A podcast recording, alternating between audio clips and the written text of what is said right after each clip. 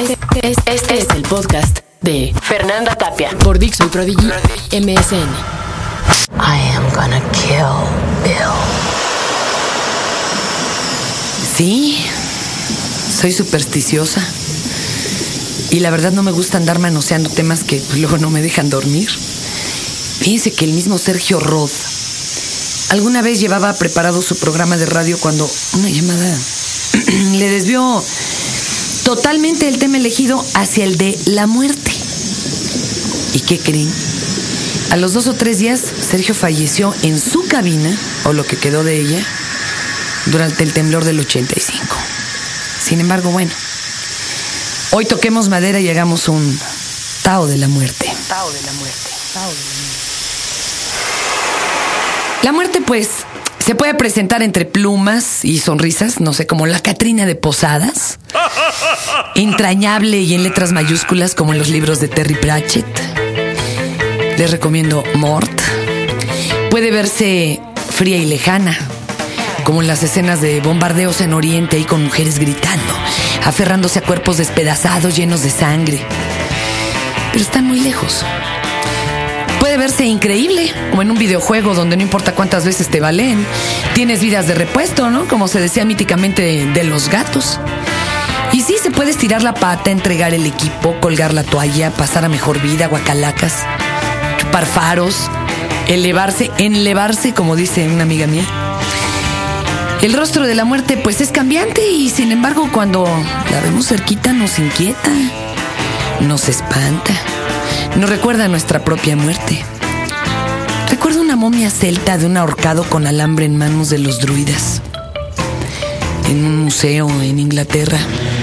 Otra escena que me recordó cuán light vemos la muerte en nuestra civilización fue cuando observaba las cremaciones al aire libre junto al río en la India.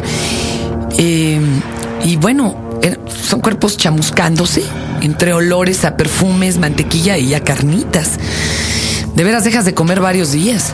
Y yo pues volteé la mirada tratando de huir de este dantesco espectáculo. Ándale, nada más para encontrarme con el cuerpo blanco marmóreo de un santón ahogado flotando río abajo en la ciudad de Varanasi. Ahí, si estiraba la mano lo podría haber tocado. La verdad nunca tuve valor para ver, por ejemplo, el periódico cuando me mostraban cómo habían encontrado el cuerpo de Lucinda y que aparecía en la contraportada de la prensa. Yo, la neta, lo guardé así nomás sin mirarlo. Yo quería recordarla como en verdad era ella. Pero, finalmente, ¿por qué nos impacta tanto la muerte? Desde que nacemos es lo único seguro que pesa sobre nuestro destino al nacer. De veras, en cuanto uno nace, ya ahí mismo empezamos a morir y se nos van empezando a oxidar las células. En algunas culturas, esto de la muerte es un premio, pero pues en la mayoría se ve la muerte como un castigo, cuando no lo es. Es simplemente otro estadio. Aquellos seguidores de la reencarnación pues dicen que es que como cuando desechas un vestidito ya todo remendado y rotito y vas por uno mejor, por uno que esté en mejores condiciones. Es solo eso, un breve tránsito. Y si hay suerte, la trascendencia a un más elevado nivel de conciencia que por sí misma no otorga la muerte. ¿eh? No es que nos muramos y ya, ah, seamos iluminados. No, no, es el resultado de un trabajo intenso, muy intenso y muy interno, pero en vida. Lloramos la muerte de los cercanos, de los queridos, pero por puro egoístas, por los solos que nos quedamos nosotros. Y hay quien siente la partida del amado como una traición, como si le hubiese engañado con alguien, por matarle ilusiones y planes, porque le dábamos por hecho como propiedad nuestra, cuando se deberían vivir las relaciones con desapego y respeto a los tiempos y a las necesidades del otro. Según los que saben, en un luto pues hay etapas que aparecen repetitivas o desordenadas, pero se mencionan, por ejemplo, la negación, el llanto, la ira, luego viene la comprensión y por último la aceptación. Ya de ahí en adelante se puede vivir con ello. Aunque se cree que un luto funcional va de los seis meses hasta los dos años. Cuando la muerte se presenta, por ejemplo, trágicamente así sin aviso o por una desaparición, dicen que los lutos pueden tardar muchos años más y que hasta nos podemos quedar atorados en ellos. El velorio el entierro o la cremación. Es todo un ritual, ¿no? Que ayuda a nuestro cerebro a cerrar cabos, a concluir capítulos. Aunque sea hasta días después, cuando sin querer llegas a comentarle algo al ser querido como, oye, ya viste que van a pasar tal cosa en la tele y... Ah, no hay respuesta. Aquel ser no está. No al menos ocupando su lugar en la cama o en la mesa. Pareciera que la casa se llena de soledad. Pero, por ejemplo, yo crecí en una casa muy parecida a la casa de los espíritus de Isabel Allende. Algunos familiares míos hablaban abiertamente con los muertitos, ¿eh? Convivían así, muertos y vivos, bajo el mismo techo. Eran tal las muestras de su existencia que hasta las llaves de casa aparecían o desaparecían ante la orden de una enfadada tía. Mi tía Juana gritaba: ¡Ay, esto! Ya me escondieron las llaves. A ver, quiero a mis llaves ahorita. ¡Plank! Y se oía el llavero caer en otra recámara. O alguna vez, por ejemplo, una tía le, le dijo a, a mi tío Fernando, oye, pues aquí el espíritu este que es tu tocayo, que se llama Fernandito, dice que te está guardando una pluma de oro que se le cayó a alguien en la esquina de corregidora y tal. Y dicho y hecho, ¿eh? Iban a la calle y allí estaba la pluma de oro junto a un semáforo. No, no, no era escalofriante. Y pues tal vez por ello a mí se me facilitó ver la muerte de otra forma.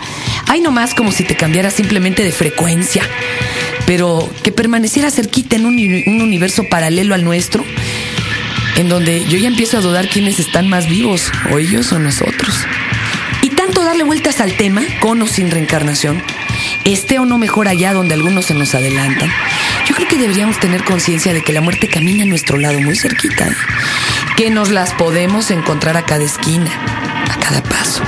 Por ello, yo quisiera dejar pocos pendientes, sobre todo decirle diario cuánto amo a mis seres queridos, cuánto necesito a mis cercanos y cuánto les agradezco a ustedes que reciben estas palabras. Con todas mis reticencias, llevaba yo ya más de 15 años al aire y una madrugada recibí una llamada al aire durante una transmisión en Sabrosita. Era una chavita, desconsolada. Les habían sacado a ella y a su familia del cuarto de terapia intensiva donde su hermanita de nueve años ya esperaba la muerte. Le habían dejado el radio junto para que no se sintiera tan solita, así quedito. Y de rajatabla me pidió que le hablara ante su partida. ¡Oh! ¿Qué hacen? ¿Qué le dicen a una niña de nueve años que se está muriendo? Y saqué valor de toda mi inconsciencia, ¿verdad? Y comencé a hablarle más que de la muerte de la vida. Y cuando ya parecía que se me estaban acabando los argumentos, empezaron a entrar llamadas de todo el público que también querían unirse a la despedida de esta chiquita. Bueno, duramos como 40 minutos de corrido sin música ni comerciales, algo que suena algo así como a sacrilegio en una estación privada. Finalmente pusimos la ley poderosa, que es un rolón maravilloso que habla de cómo todos en la fosa, pues ya seremos iguales. Cerré el micrófono, así, en silencio. Casi oía mi corazón, temblando. Me sentí hasta agitada en ese momento reconocí finalmente que eso era lo que quería hacer toda mi vida. Me quería dedicar toda mi vida a eso, al radio, al internet o a donde fuera. Pero sabía que quería por lo menos de forma efímera hablarte. Acabas de escuchar el podcast de Fernanda Tapia por Dixon Prodigy MSN.